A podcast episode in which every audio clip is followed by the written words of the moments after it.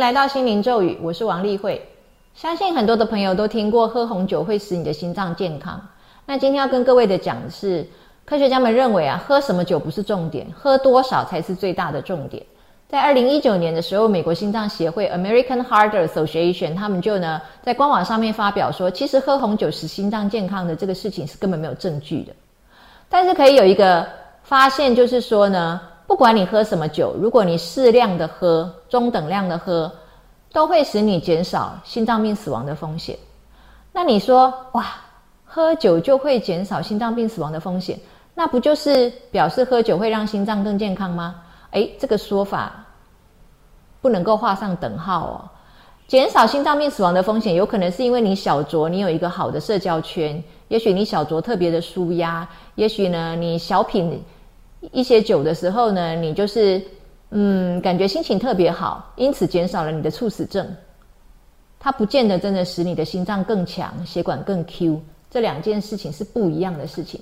那至于为什么会流传说喝红酒使心脏健康，这个是来自于一个很著名的法国悖论，叫 French Paradox。在一九八零年代的时候呢，这个公共卫生就发现啊，法国人的饮食啊非常。高的这个饱和脂肪酸，因为他们很爱吃起司，然后呢又吃鹅肝鹅肝酱，然后呢他们又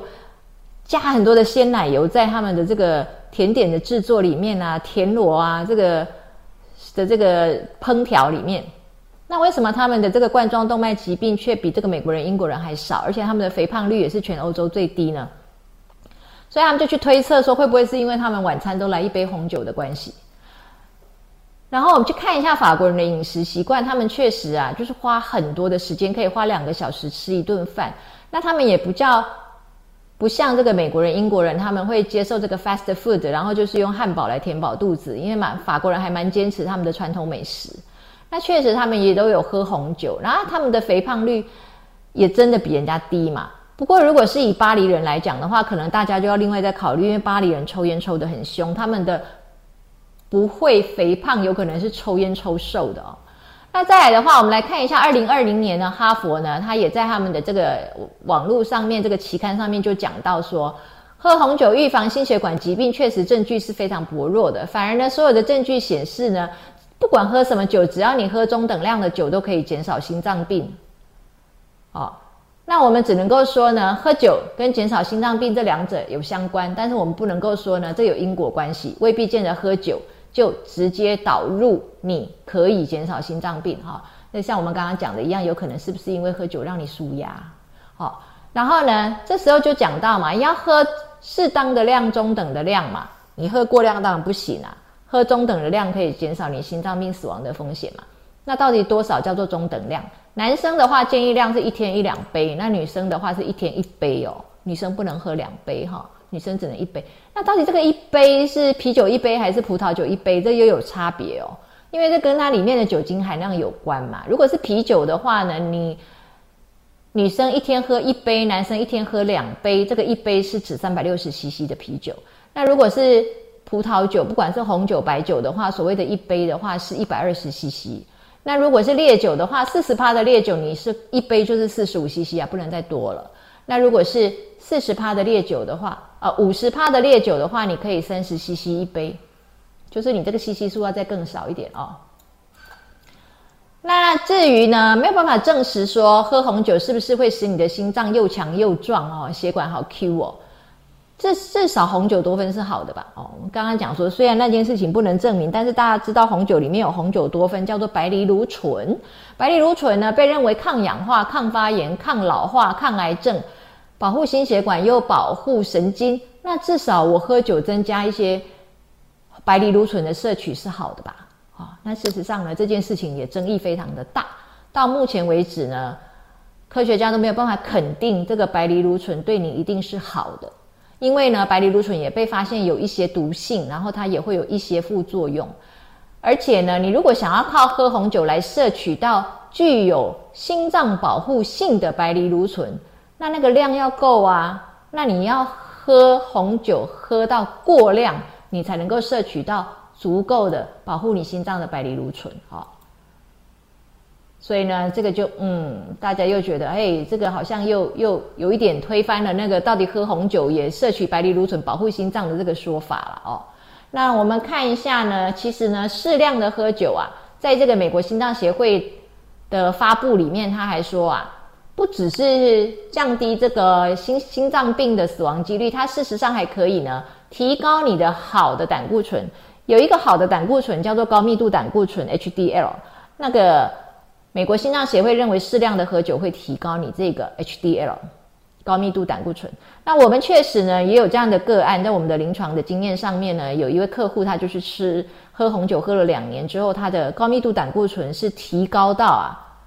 高过它的这个低密度胆固醇，就是好的胆固醇的量已经胜过了坏的胆固醇的量。那这是临床上非常少见的，因为大部分的人都是好的胆固醇很少，然后坏的胆固醇很多。